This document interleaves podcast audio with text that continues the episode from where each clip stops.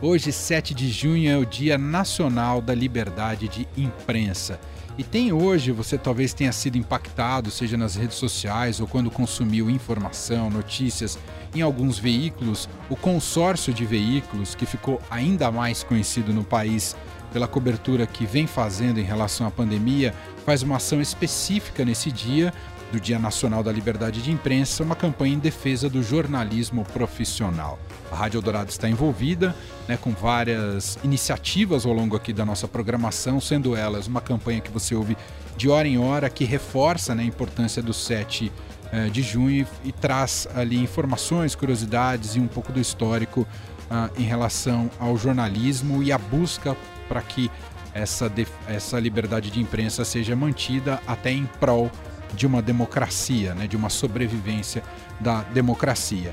E a gente vai falar um pouco mais sobre esse tema, agora focando na história aqui do Estadão, né? Porque essa, esse é um dos privilégios de estar numa casa que tem mais de 150 anos de história, né? mais de um século de história e que tem muito a contar sobre o país, ah, sobre a luta pela democracia, sobre a luta por direitos, por liberdade e pela liberdade de imprensa que o Estadão ah, teve, foi alvo de censura em vários momentos da história. E para isso a gente convidou alguém que entende muito da história do Estadão, Edmundo Leite, que é o coordenador do acervo Estadão. Olá, Edmundo, seja muito bem-vindo. Tudo bem, meu caro?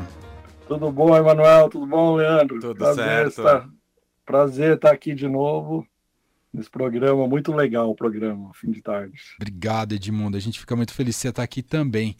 Bom, queria começar te ouvindo primeiro sobre o, o, teor do dia, o Dia Nacional da Liberdade de Imprensa. Você, como jornalista também, Edmundo, que reflexão você compartilha com a gente em relação à liberdade de imprensa no atual momento no país, que, digamos, também não é dos melhores para o jornalismo profissional, né, Edmundo? É importantíssimo, né? Ontem mesmo a gente estava recebendo uma visita lá no arquivo que o pessoal queria ver as páginas censuradas por conta dessa efeméride e e a gente estava falando disso, né? A, a, como se perdeu alguns valores, né? Que algumas pessoas estão tentando destruir, né? A, a, credibilidade da imprensa e muita gente incauta, né? Acaba caindo num discurso desse, não percebendo, né? Os perigos que é você não ter uma imprensa livre, uma imprensa né, independente, né? Porque a imprensa independente é, é o que faz, né? Um dos pilares da democracia porque é quem vai publicar o que as pessoas não querem que seja publicado, né? Seja governos, empresas, pessoas, né? Então, a imprensa livre tem um histórico, né? De é o que a gente fala assim, é até um absurdo você ter que ficar falando isso, né? São coisas tão óbvias que até um tempo atrás isso não, não precisava ser dito, né? Ninguém contestava, não que a imprensa esteja imune a críticas, é, tem, como qualquer né, setor, tem seus problemas, pode ser criticada, pode e deve ser criticada, mas é diferente de você querer destruir a imprensa, né? Você querer é, acabar com a credibilidade da imprensa. Críticas são feitas para melhorar qualquer setor, inclusive a imprensa. Mas o que está acontecendo nesse momento, de uns anos para cá, é uma estratégia deliberada de, de falar que a imprensa, é desqualificar a imprensa, porque é a imprensa quem vai mostrar que essas pessoas estão mentindo, cometendo crimes, fazendo problemas, fazendo ilícitos, né? E então é muito cômodo para elas fazerem isso, porque essa imprensa é mentirosa, porque eles sabem que é ali que vai sair as denúncias contra eles, né? Uhum. Então é, é, super importante. E o Estadão, né, com esses 147 anos, são quase 150, Manoel. Eu, eu já eu me adiantei, né? Desculpa, Edmundo. A gente está chegando lá, vamos comemorar os 150, está quase lá. É... Mas é isso, assim, a longevidade, essa longevidade, né, não é só comemorar uma longevidade de uma empresa de 150 anos, de quase 150 anos, é 147 anos fazendo jornalismo, né, fazendo jornalismo independente, é, desde o começo, né? Então, tem no. Se as pessoas acessarem lá o site acervoestadão.com.br, pode ver todas as edições do Estadão desde 1875. E na, desde a primeira edição, vai poder ser visto lá nos primeiros anos, tinha uma frase: liberdade de pensamento e responsabilidade do autor. Então, desde o primeiro número até os três primeiros anos, essa frase era estampada no cabeçalho. Que, como todo jornal, o jornal, é, ou seja, preza-se a liberdade de, de pensamento, liberdade de expressão, e, e é uma coisa nata, né, de qualquer jornal sério, de qualquer publicação séria, a independência, que também que é uma coisa que o Estadão já no seu primeiro número ele afirma que a sua independência vai ser o, a sua força. É, a sua força vem da sua independência. Então ele precisa ser uma ter sua independência econômica para não depender de partidos, de empresas, de governos, nem de ninguém para exercer aqueles valores que o jornal considera que são os seus princípios, né? Que são a, o principal deles a liberdade de imprensa, que é um valor consagrado, né? Universalmente há séculos, né? Desde que a imprensa se consolidou como o meio de as pessoas esquecem isso, né? Falam assim, as pessoas esquecem que era um mundo sem imprensa, quando o conhecimento estava na mão de poucos, quando o conhecimento por razões tecnológicas e de poder e política econômicas estavam restrito a pouco, né? E a imprensa tem esse papel na história da humanidade de difundir as informações, difundir conhecimento, difundir notícias, né? Que foram, é, foram, são e serão é, importante para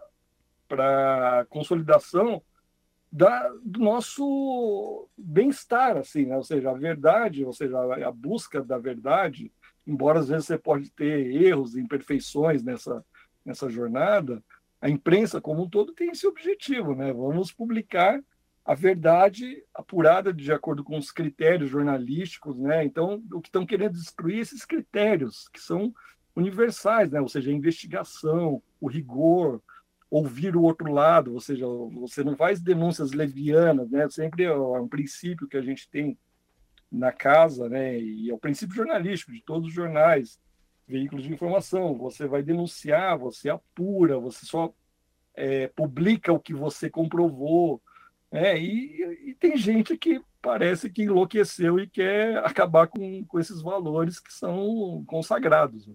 É, é isso mesmo. É importante você ter dito isso, Edmundo, porque muitas vezes a gente pode muita gente pode confundir achando que essa ação de hoje tem um viés corporativista e muito pelo contrário, é muito mais em cima desses valores que você destacou do que qualquer campanha vinculada a marketing de marcas Sim. específicas. Ou, ou é, é, importante, porque como isso está né, é, estampado em, em, jornais de grande circulação, em, em, emissoras de TV como a TV Globo, pode haver essa confusão, mas não, aqui é uma defesa pelos valores, é uma luta por esses valores. Fala, Leandro. Não, e quando a gente fala de liberdade de imprensa, acho que automaticamente todo mundo já pensa em censura, né? Porque talvez seja a maneira mais nítida do cerceamento da imprensa. E ao longo desses quase 150 anos, o Estadão passou por diversos exemplos disso, e isso até antes da ditadura, né, Edmundo? Sim, é, o Estadão, nesses, nesses anos todos, 147 anos, sofreu várias é, tentativas né, de cerceamento da, dessa liberdade de pensamento, e, surpreendentemente, muita gente não sabe, por exemplo, há 100 anos atrás, 100 anos atrás, na Primeira Guerra Mundial, foi a primeira é, censura é, formal que o, que o jornal teve, foi durante a Primeira Guerra Mundial. É, o pessoal lembra muito da censura. Nossa, eu, eu, eu não sabia disso, Edmundo. Sim, sim. Por quê? Porque, então, as pessoas. Porque como a da ditadura militar foi muito forte, e esse foi um passado muito já longínquo, as pessoas se esquecem disso, mas é, a gente relembra de tempos em tempos no jornal Uhum. O que aconteceu foi o seguinte: tava, estourou a Primeira Guerra Mundial, né, um conflito mundial, embora o Brasil participou, teve uma participação, participação apoiando lá, mas o, o, Brasil não participou efetivamente né, com, com, ou seja, envio de tropas, igual na Segunda Guerra Mundial, com um efetivo. Participou, é, se alinhando ali a, a, um lado, né? Mas o que, que aconteceu? Aquelas coisas do Brasil, né? O governo da época, o presidente era o Venceslau Braz, como estávamos num estado de guerra, o que ele fez? Decretou o estado de sítio em alguns lugares do país. E o que significa o estado de sítio? Dá o poder ao governo, isso em qualquer lugar que está em conflito bélico, isso acontece, né? Então, a partir do momento que é decretada a guerra, são decretadas algumas medidas legais que permitem, inclusive, a censura a veículos de comunicação, por questões estratégicas, né? Porque você pode segredos militares, tal. É uma é uma das, das, das situações previstas de censura legal. Mas o que aconteceu? Aqui no Brasil não tinha a menor necessidade disso, ou seja, só que o Venceslau Braz pegou e decretou um estádio de sítio e decretou censura, começou a censurar. Aí no, no Estadão começou a, a começaram a proibir certas notícias e eram notícias que não, não tinham é, você não tinha o menor cabimento, né? Não tinha o menor propósito. Você ele começou a fazer censura política com a desculpa da guerra. Entendi. E aí, e legal que assim, já vem dessa primeira vez a resistência do Estadão à censura ele acatou a censura, ou seja, você, o jornal nunca tem força, né, para você, você um, quando vem um arbítrio, você acata, né, você se submete de alguma maneira, porque você estava na, na prática é uma medida legal, você poderia sofrer consequências legais ao desobedecer. Aí o que que o Estadão fez para como um instrumento de resistência?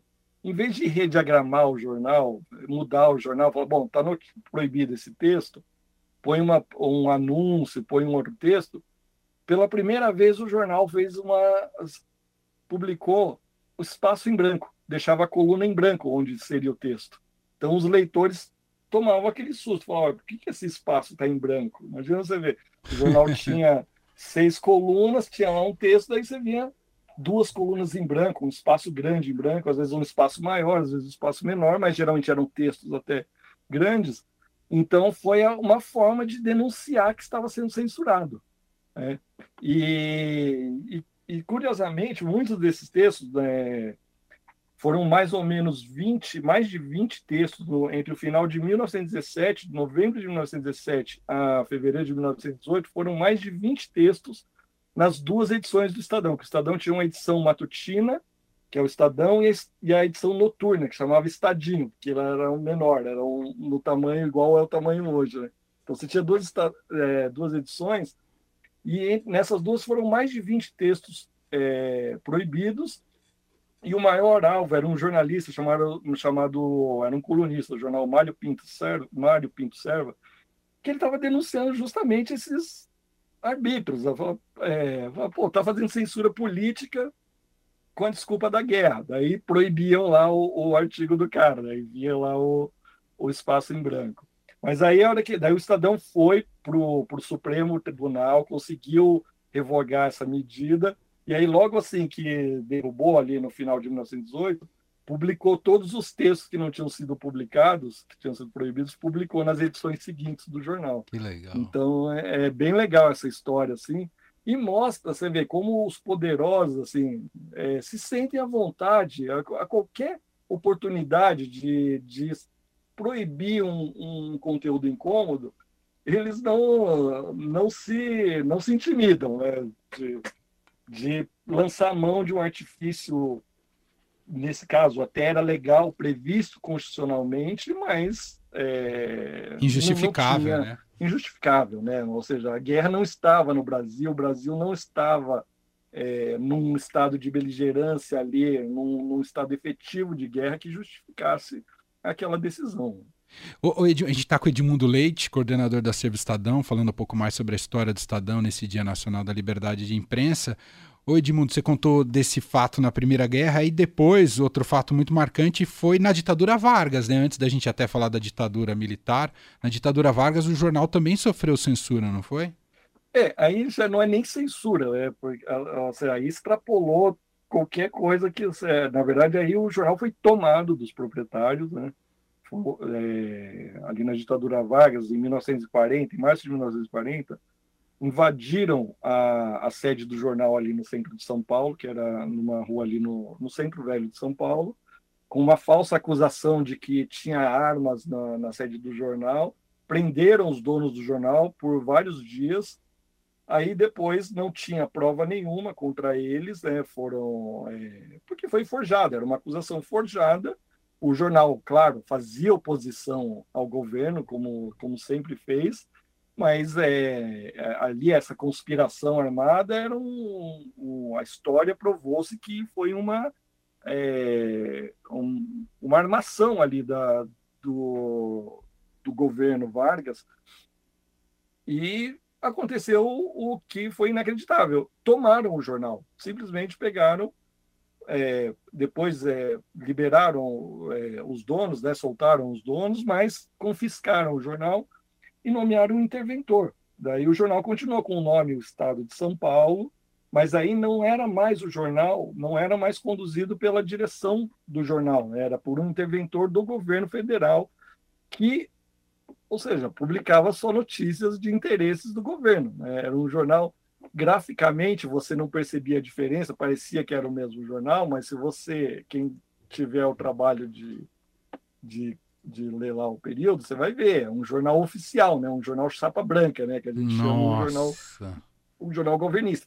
E isso, Emanuel, durou cinco anos, ou seja, de 1940 Nossa, é muita a coisa dezembro de... de 1945, é muito tempo. Como não quebrou a empresa isso, rapaz? Foi muito tempo, daí... Então, o jornal é, é, mas não era, ou seja, não era mais a empresa, entendeu? Era, era, um, era um jornal, ele estava inclusive sobre o, o, Era o CIP, né? Eu não lembro exatamente o nome do, do órgão do governo que, que controlava uh, os órgãos oficiais, ou seja, era, era um, um diário oficial, virou um diário oficial, claro, mas assim, com a grife Estadão, né? Você tinha o nome, o Estado de São Paulo é, só que não era mais, o, não tinha mais a linha editorial, era um outro jornal.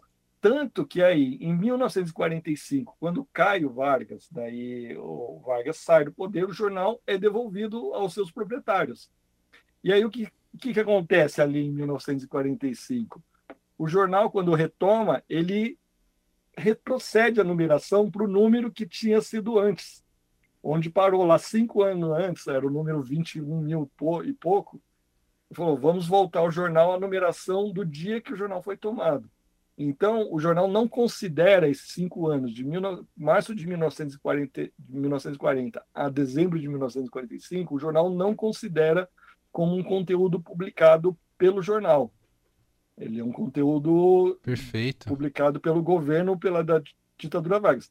Mas no acervo Estadão, lá no Acervo Estadão, onde tem todas as páginas digitalizadas, foi mantido esse, esse, esses jornais, mas com um aviso, se, se alguém entrar lá numa, das, numa dessas datas, o que, que ela vai encontrar? Vai encontrar um aviso falando essa história resumidamente. O jornal foi tomado, não reconhecemos, a empresa não reconhece esse, esses conteúdos como produzido pelo jornal, mas aqui se trata de um documento histórico, né? Então a gente manteve no acervo Estadão para que as pessoas, inclusive, saibam, é, vejam isso, né? Vejam. Então não foi censura, foi simplesmente tomou mais do que censura. Falou, vocês não vão mais escrever o jornal, nós vamos escrever, nós vamos publicar o jornal.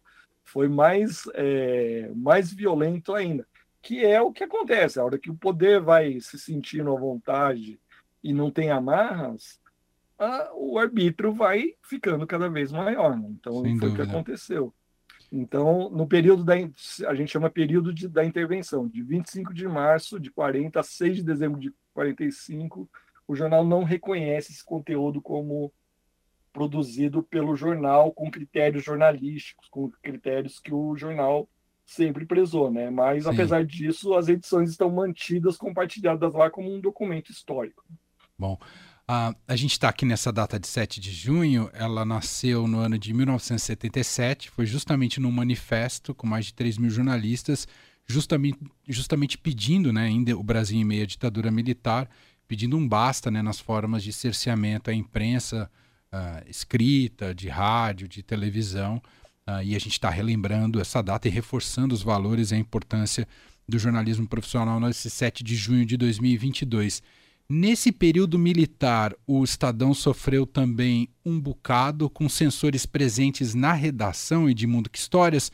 É, você considera interessante se a gente conhecer para lembrar como foram tempos difíceis? É, são, começa é, primeiro, né, antes da, dessa do período dos sensores, que é o mais tenebroso, teve um episódio que é um episódio nacionalmente conhecido, que é o dia do AI-5, né? O dia que promulgou o AI-5, que é considerado né, o ato mais violento da ditadura militar em 12 de dezembro de 68, 13 de dezembro de 68, que foi quando revogou seus direitos políticos, ou seja, a linha dura né, é, se estabeleceu ali na, na ditadura militar. Nesse dia 13 de dezembro, o ato ainda não tinha sido promulgado, mas nesse dia de manhã, ou seja, no dia 12 para o dia 13, o jornal publicou nos, uh, na sua edição do dia 13 de dezembro o editorial Instituições em Frangalhos, que, por causa desse editorial, um batalhão do Exército aqui de São Paulo foi a sede do jornal, que era ali no centro de São Paulo, no, onde é o Hotel Jaraguá, uhum. e onde muita gente que está ouvindo vai conhecer, e às vezes tem muita gente que não sabe, da famosa lanchonete Estadão, do, do, do pernil do pernil do Estadão, que tem gente que não sabe, né? Por que, que chama Estadão? Porque o Estadão ficava ali em frente, o prédio em frente à lanchonete Estadão era em frente ao, ao ali no, na Martins Fontes, então naquele prédio onde é o Hotel Jaraguá hoje. E o que, que aconteceu nesse dia? Sabendo-se que esse editorial criticando o presidente Costa Silva ia ser publicado, uma guarnição do Exército foi até lá a sede do jornal e para impedir a circulação do jornal. Então não foi censura nesse sentido que a censura, né, você faz previamente, né, você censura é, a censura prévia. O, nesse dia não, foi uma apreensão sabendo, ou seja, o jornal saindo da gráfica foi impedido os caminhões saírem, mas aconteceu um negócio muito legal, Emanuel, nesse ah. dia. O armou-se um esquema, daí a redação, os gráficos, os funcionários do jornal armaram um esquema quebraram umas janelas ali no fundo da, da Martins Fontes, ali na Major Quedinho, enquanto os caras estavam impedindo os caminhões saírem pela frente, da, na, onde os caminhões saíam, fizeram um esquema clandestino ali, fizeram umas para pôr uns, uns, jornais circular por uns caminhões que saíam pela rua de trás, Nossa. escondidos. Então, nesse dia, apesar da, deles terem apreendido o jornal, conseguiu-se distribuir o jornal, pelo menos do centro de São Paulo, em alguns pontos da cidade. Que então, demais. foi um ato de resistência ali em cima do da apreensão, né? Então, assim, ali no calor da hora, numa coisa não planejada, fizeram esse esquema, né?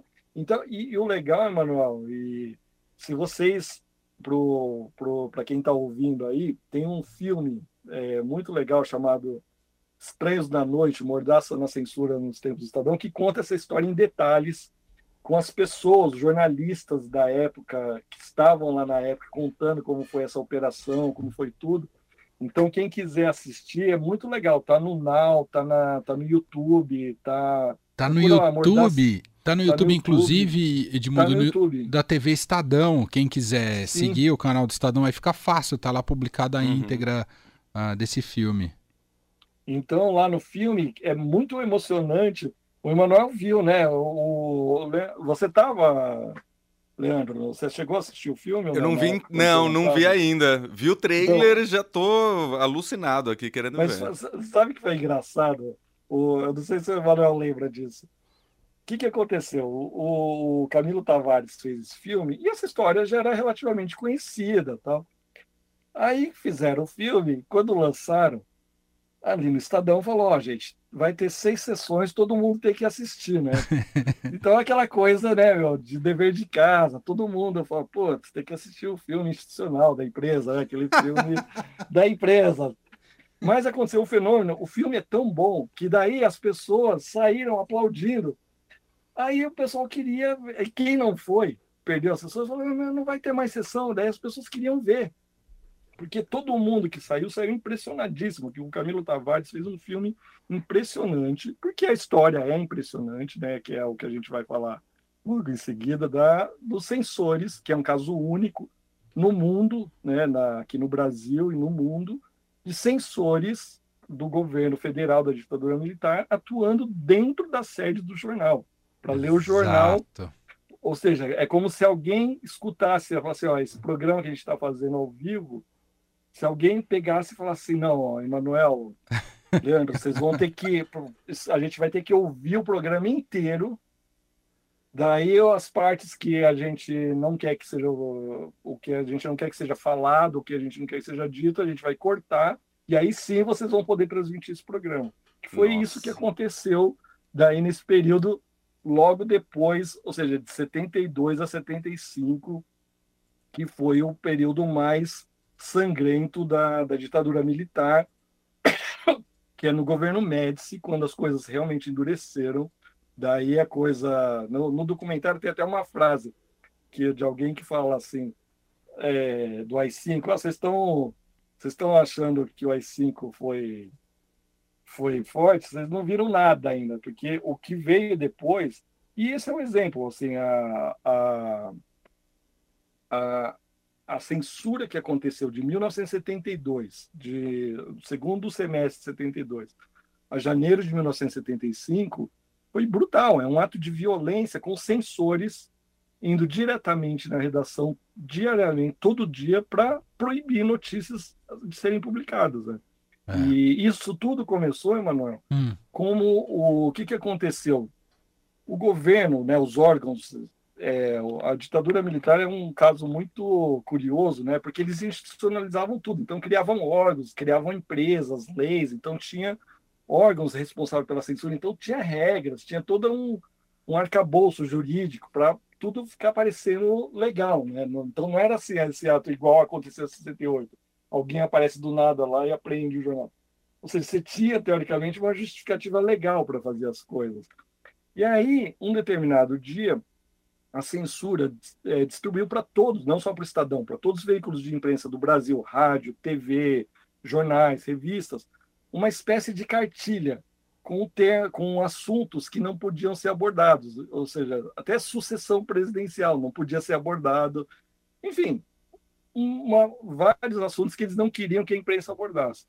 O que, que o Estadão fez? O Estadão, na época, tinha, além do Estadão, tinha o Jornal da Tarde também.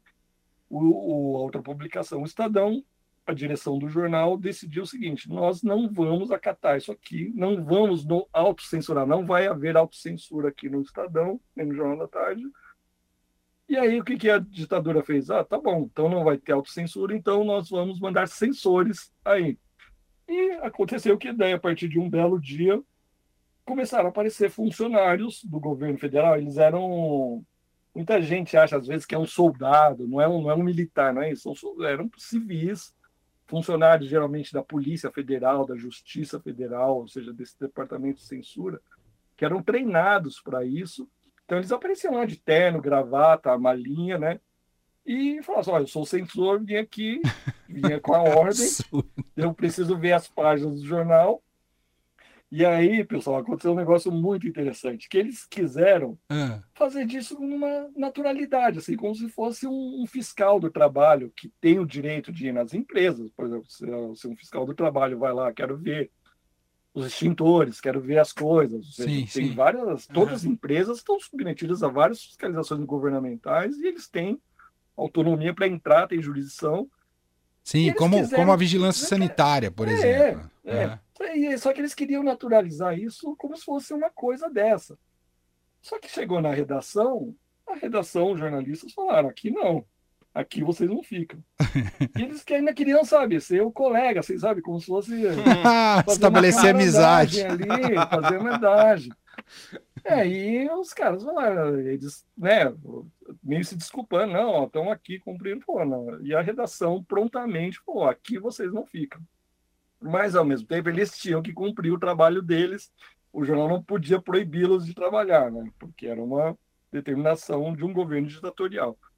E o que, que aconteceu? Arrumaram um cantinho para eles da gráfica. Ó, então, põe eles lá num canto na gráfica do jornal, arrumaram que tem inclusive umas fotos né, que o jornal tirou clandestinamente desses sensores trabalhando ali na gráfica de longe. Então dá para ver, se vocês entrarem lá no, no Acervo Estadão, ou mesmo no Estadão, vocês vão, procura por isso, sensores, vocês vão ver umas fotos dessas pessoas trabalhando ali, então umas fotos de longe. Uhum. E o que, que acontecia? O jornal era feito igual hoje, assim, era tinha um planejamento, diagramava ó, nessa página de esportes, essa página de cultura, aqui é política, aqui os editoriais. Só que antes, essa prova que seria submetida só aos editores para ver aqui, ah, não, vamos mudar esse título, vamos. Muda aqui, ó, põe uma foto aqui, põe aqui. Passou a ser um instrumento para os sensores. Eles liam de cabo a rabo todos os textos, todos. Nossa senhora.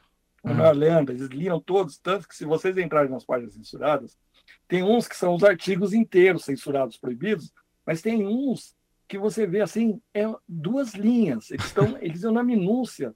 Então era um, uma frase ali que, que eles não queriam que fosse dita daquele jeito, que fosse publicada daquele jeito, cortava-se uma frase. Então tem de todo tipo. Agora, só para vocês terem ideia do tamanho do estrago, quantas páginas você acha que foram censuradas nesse período, gente? Nossa, ah, não faço ideia. Ah, quanto, Edmundo? Mais de mil páginas Nossa, censuradas. É muita coisa. A gente tem, ah. lá no acervo Estadão, fisicamente, quem for lá, a gente tem três volumes encadernados assim, grossos de páginas censuradas, né, de 1972 a 1975. E aí é, é impressionante, assim, porque as, isso que as pessoas não se ligam, que a censura é um ato de violência. Não parece, ou seja, as pessoas se impressionam com aquilo, às vezes o soldado batendo no, no manifestante, né, as pessoas sendo presas, as pessoas, mas as pessoas às vezes não percebem o, o, tamanho que é um ato de violência desse. Você pegar, riscar um conteúdo. Imagina alguém ler seu Twitter, alguém ler seu, seu post no Facebook antes de alguém uhum. é, falar, não, isso você não pode, é, e determinar aquilo que você não pode escrever. É. Então, é, é um ato de violência e, e, e ali está estampado. Então, e o jornal, o que, que foi legal na época já? Houve uma consciência da direção do jornal das pessoas que trabalham lá, que aquele conteúdo tinha que ser preservado. Então, armou-se, além de, de, de, guardar essas páginas, armou-se um esquema clandestino para guardar essas páginas. Porque eles não podiam saber que o jornal estava documentando isso. Né? Então, o, o, o, chefe do arquivo na época, chamava Armando Augusto Bordalo, que era um, um cara que fez o arquivo do Estadão uma, de uma excelência arquivística sem igual, ele foi incumbido pela direção de falar assim, ó, você tem que guardar isso. Mas assim, não podia guardar na sede de jornal. Vocês lembram, vocês, vocês lembram, Emanuel, é. que antigamente o jornal tinha é, agência de classificado pela cidade? Sim, assim, para anunciar, verdade. fazer os anúncios. Então você tinha pela cidade vários é, balcões, que a gente falava, né? Balcões de classificado. Todas essas páginas foram mandadas para a agência de classificados da Lapa com a determinação. Tem uma carta, a gente tem essa carta lá. Falando, ó, guarde esse conteúdo. Iam em pacotes fechados, ou seja, o pessoal do anúncios dos classificados da Lapa não sabia o que estava recebendo. E essas mil páginas foram ficaram lá estocadas por anos lá. Uau. Só foram as, é, elas só foram encadernadas depois, catalogadas anos depois. Mas assim, então já tinha uma consciência de que precisava denunciar aquilo, não só na época com com as notícias. Depois a gente vai falar disso, né? De, de como foi feita a denúncia da, aos poemas de Camões, a, a estratégia para denunciar. Que precisava guardar esses documentos para a história, para que no futuro as pessoas soubessem o que foi isso, o que, que era uma censura contra um jornal. É. Que é, é, um ato de violência né, contra a liberdade de expressão, que é esse dia que a gente está pontuando hoje, né? Sem dúvida. Tem que ser sempre pontuado, né? Sem dúvida, sem dúvida. O Edmundo, eu acho que você precisa explicar esse, é, porque as pessoas lembram muito, né, desse aspecto, né, como é que os Lusíadas e receitas de bolo foram parar na, nas páginas do jornal. Só eu te pedir que a gente está com o tempo meio apertado, ah, para você rapidamente explicar tá, como é que, porque eu, eu acho que é uma curiosidade importante, sim. Sim, então, isso foi também um dos grandes feitos do Estadão, foi o seguinte, ao recusar a autocensura, ele, ou seja, os sensores foram lá, o jornal, num determinado momento, no primeiro momento ali do susto, começou, falou, não, vamos é, colocar uns anúncios que a gente chama de calhaus, né? Inclusive tem um famoso da Rádio Eldorado no lugar da manchete do jornal, que tinha um, um, um programa da Rádio Eldorado chamado Agora é Samba, entrou no lugar de uma manchete proibida. Porque. Acho que era o ministro Mas... da Agricultura, né? Que não é, podia ser foi, a demissão foi. dele, né? Dele, é, foi a ministra do Cirne Lima, que é um dos casos mais emblemáticos. Mas aí houve na redação e foi o, o, o Toninho, lembra o Toninho que Sim. fazia a sessão de obituário? Foi uma ideia dele.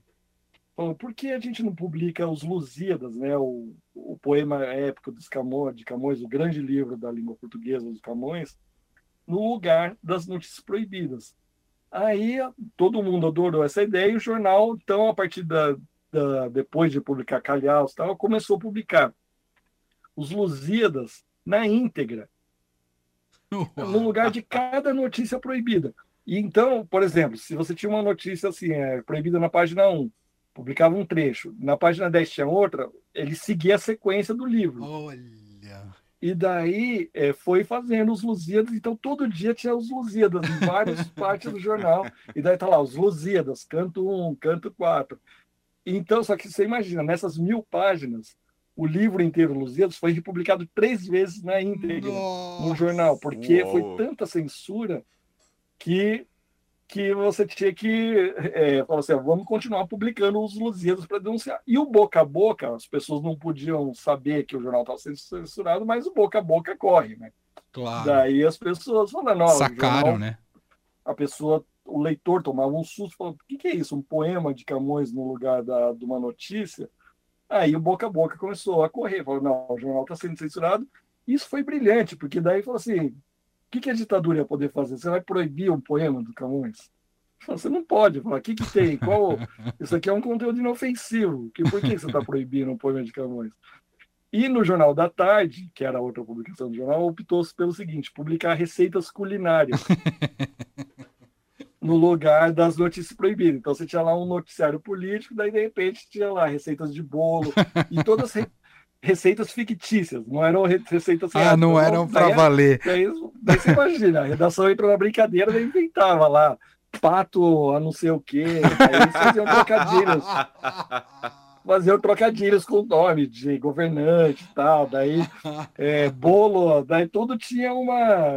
É muito. JT isso. É, é, e tinha, o pessoal disse que tinha leitor que reclamava, leitoras que falavam, ah, eu fiz a receita e não funcionou, né? Porque eles faziam a receita de qualquer jeito. Então, é, então foi genial, né? Foi uma estratégia genial, que é, é engraçado, é assim, a gente se orgulha, tal, todo mundo. Mas é tenebroso, É né? tenebroso, gente? sem É dúvida, tenebroso, sem dúvida. é, você ter que. Mas assim, é o único caso no mundo e aqui no Brasil de, de, de veículo que teve sensor atuando diariamente. Ou seja, imagina, três anos, gente. Muita coisa. Gente Uhum. ali cafungando no seu ouvido, falando, ó, isso pode, isso não pode. É. Impressionante. Gente, esse é o Edmundo Leite, coordenador do Acervo Estadão. A gente convida aqui todo mundo lá. A, você pode conhecer um pouco mais do Acervo Estadão diretamente pelo digital, né, no Acervo Estadão, é, acervo.estadão.com.br. Ou, claro, também, e aí, claro que isso tem todo um caminho burocrático, mas também dá para fazer pesquisas diretamente aqui. Eu não sei como é que está atualmente, Edmundo, por causa da pandemia, mas isso é possível, né, Edmundo? Não, não, não, não. Então, é, Manuel, o acervo ele foi digitalizado justamente para as pessoas Não precisarem vir mais aqui. pesquisa, é, para não terem que vir aqui. Mas isso antes da pandemia mesmo, né? Sim, sim, Então, mas e porque o acervo Estadão é uma ferramenta fantástica. Você imagina claro. você poder ver um jornal de 1875 e é muito divertido. É legal falar isso porque assim as pessoas às vezes associam isso à pesquisa, aquele ao trabalho escolar, ao trabalho acadêmico, achando que é uma coisa, né? Ou seja, uma obrigação. Mas todo mundo que cai no acervo Estadão, a hora que cai, percebe que é, meu, é você fazer uma viagem no tempo. É isso. Você, então, se você é corintiano, você vai lá ver, põe, digita Corinthians, ele vai é, buscar a ocorrência da palavra desde 1875 até hoje. Então, você tem desde a fundação do Corinthians, em 1914. Você consegue ver ano por ano, você separa por década, por ano, por mês. Então, Corinthians, Palmeiras, Santos, São Paulo, você quer ver a história do seu time, você quer ver O dia que você nasceu, né? Que deve ser a primeira pesquisa de todo nasceu. mundo. É. Todo mundo quer ver ah, o dia que nasceu, shows de rock, por exemplo, ver os grandes. Você quer. Sabe qual foi o primeiro show de rock aqui no Brasil, Emanuel? Não sei, quando foi? Bill Haley e seus cometas em 1958. Ó, Olha, que foi, foi demais. logo no princípio do rock, que demais. Sim, no princípio do rock. Então, Ah, essas coisas você acha no acervo do Estadão. procurando por data, se você quer uma data, ou procurando por palavras. Então depende do seu gosto. Você gosta de futebol, de música, de moda. É assim, é uma viagem no tempo, divertida. É, entra lá, serviçadão.com.br, é um manancial. Verdade. Tem gente que entra lá e fala assim: eu não saio mais daqui. é isso. Edmundo, meu caro, brigadíssimo pela, pelo papo aqui, contar essas histórias tão boas de ouvir e que, como você bem frisou, nos levam a importantes reflexões. Ainda mais nesse 7 de junho. Obrigado e um grande abraço, viu, Edmundo? Obrigado vocês, Emanuel, Leandro. Grande abraço. Bom trabalho aí, bom programa. Até mais. Até mais. Até mais.